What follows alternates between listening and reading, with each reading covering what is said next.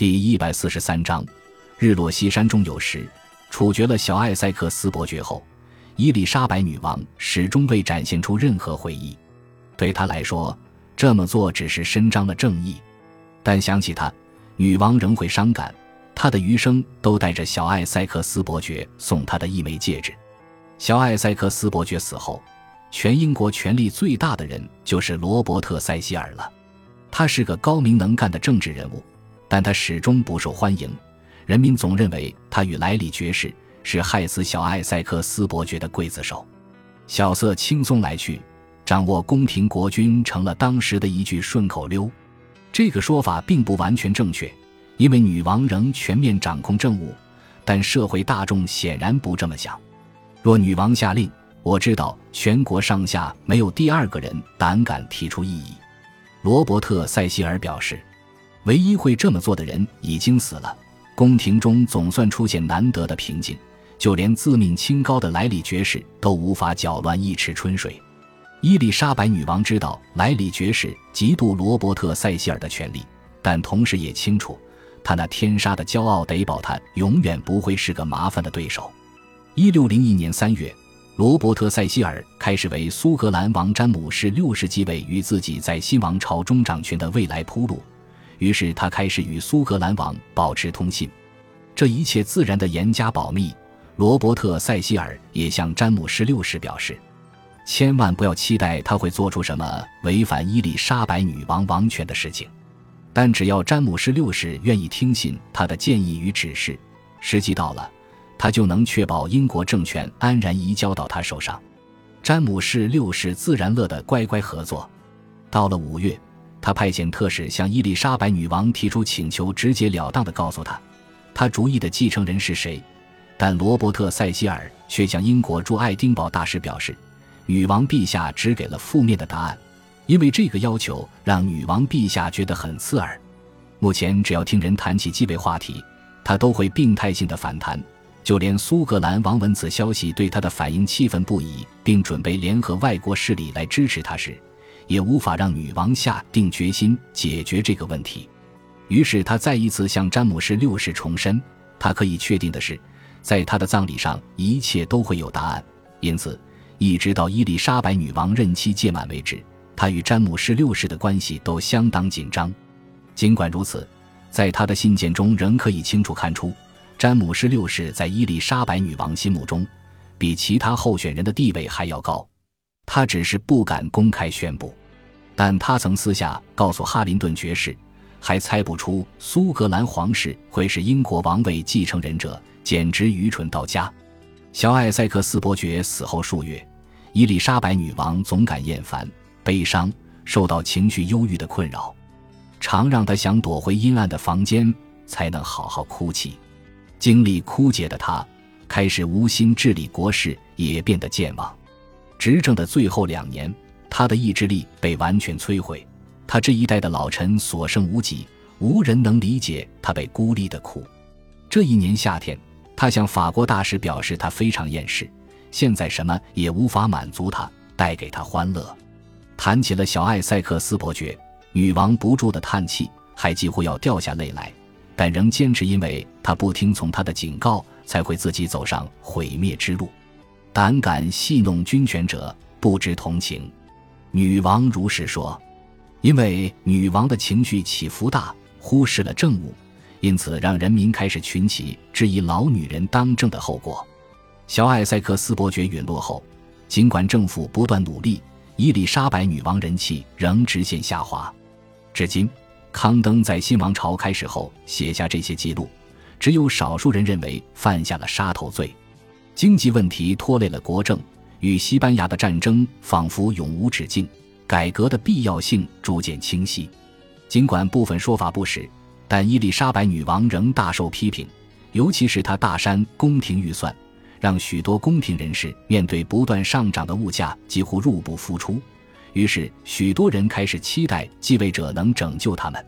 此时，宫廷中弥漫着贿赂与贪腐的恶习，女王陛下也已无力驱赶这些乱象。现在到处都是如狐狸般奸诈的人，想要找到值得信赖又善良正直的人几乎很难了。女王不住的抱怨。八月份，伊丽莎白女王接见了专事古物研究的威廉·兰巴德，他也是伦敦塔的文件管理者。他进宫是为了成交在他照料之下的档案目录副本。伊丽莎白女王显得非常有兴趣，甚至大声阅读部分文件，并告诉他，尽管他到了这个年纪，还是可以做学问，并表示不要轻视他用剩余的岁月来学习。但当他翻阅理查德二世时代的文件时，显然，小艾塞克斯伯爵背叛带来的伤痛阴影依然在他心里挥之不去。他转向兰巴德说：“我就是理查德二世，你懂吗？会忘了神的恩典的人，也会忘了自己的恩人。这种悲剧已经在公开的街道上或平民的家中多次上演。对于他意有所指的话，兰巴德了然于心。但伊丽莎白女王最后还是相当有风度地命他退下。”并说再见了，良善正直的兰巴德。两周之后，他便离世了。这一年夏天，女王出巡来到瑞汀，接着进入汉普郡，在前往桑迪斯勋爵官邸前，他便在汉普郡贝辛的维恩宅邸住进温切斯特侯爵家中，接待法国大使比林斯上将。为此，他甚至从汉普顿宫与伦敦塔带来盘子与挂饰。有人听到他吹嘘。表示英国史上没有任何一个君主像他一样，在出巡时与在臣子的宅邸中如此庄严地接待他国大使。比林斯上将的同事苏里公爵，对于伊丽莎白女王对国事的渊博知识感到印象深刻。我深信这个伟大的女王与她远播的威名绝对符合。她告诉我许多合情合理的事情，让我既惊喜又钦佩。有远谋的君主常见。但像他一样一步步稳定迈进，能遇见障碍、排除万难的统治者就少见了。当问题发生，他们不需要多做些什么，只要拿出预先计划好的解决方案，就能度过危机。这是多数君主缺乏的能力。就短时间内发现的各种功绩，想要称赞英国女王，三言两语实在难以形容。但这些特质都来自她的心思与智慧。在这次出巡的途中。伊丽莎白女王的臣子们发现年轻俊美的爱尔兰克兰里卡德侯爵与小艾塞克斯伯爵有那么一点神似，于是他们刻意制造机会，让女王注意到克兰里卡德侯爵，希望能让他振作一点。但女王对他似乎一点兴趣也没有，并表示只要想起小艾塞克斯伯爵，他就感受到无尽的伤痛。在返回伦敦的途中，女王造访了中殿律师学院。在学院中以金鹿号上拆下的木材建造的大厅中，女王主持了一场宴会，并观赏莎士比亚剧作《第十二页》的演出。而宴会上她所坐的桌子至今依然在原址。伊丽莎白女王任期内第十三届也是最后一届国会，在十月份一个乖戾的天气中展开了。这次的主要目的就是希望能破坏专卖权的卑鄙手段。这是导致许多人陷入经济困境的主因。当女王正式召开国会时，几乎没有人依照惯例问候“天佑女王陛下”。在女王的国会演讲上，穿着沉重的礼袍、戴着皇冠的女王突然间微微的颤晃了一下，身边许多卫士连忙冲上前去扶住她，以免她撞到地板。这件事短暂的引起骚动，但女王随即恢复，于是典礼继续照常进行。女王离开国会议事堂后，整个前厅挤满了人，几乎水泄不通。女王只好挥动双手才能挪出空间。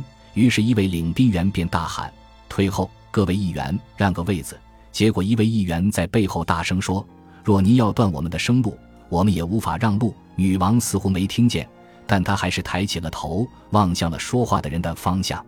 在粮食缺乏与饥荒之中，更严重的问题是。伊丽莎白女王当政的太平年代，让英国人口急速上升，圈地运动更是让英国贫穷人口大幅增加的关键。这些人曾受到教区的修士与修女妥善的照顾，但1530年代，亨利八世解散修道院的法令，破坏了许多人的宗教生涯，为国家徒增沉重负担。伊丽莎白女王任期将届之际，乞丐成了英国街头的重大问题。一五九八年，英国国会通过了著名的《旧品法》，于一六零一年十一月正式上路，将地方上的乞丐托付给当地教区照顾。法律规定，教区有责任协助这些人。过去，英国各级城市与自治市镇都有贫民收容所，后又称为济贫工作院，而这个制度则由地方赋税系统来负担支出。英国下议院决心终结遭权力人士滥用的专卖权，于是提交一项补助案，盼能让女王同意通过一项限制她封赠专卖权的法案。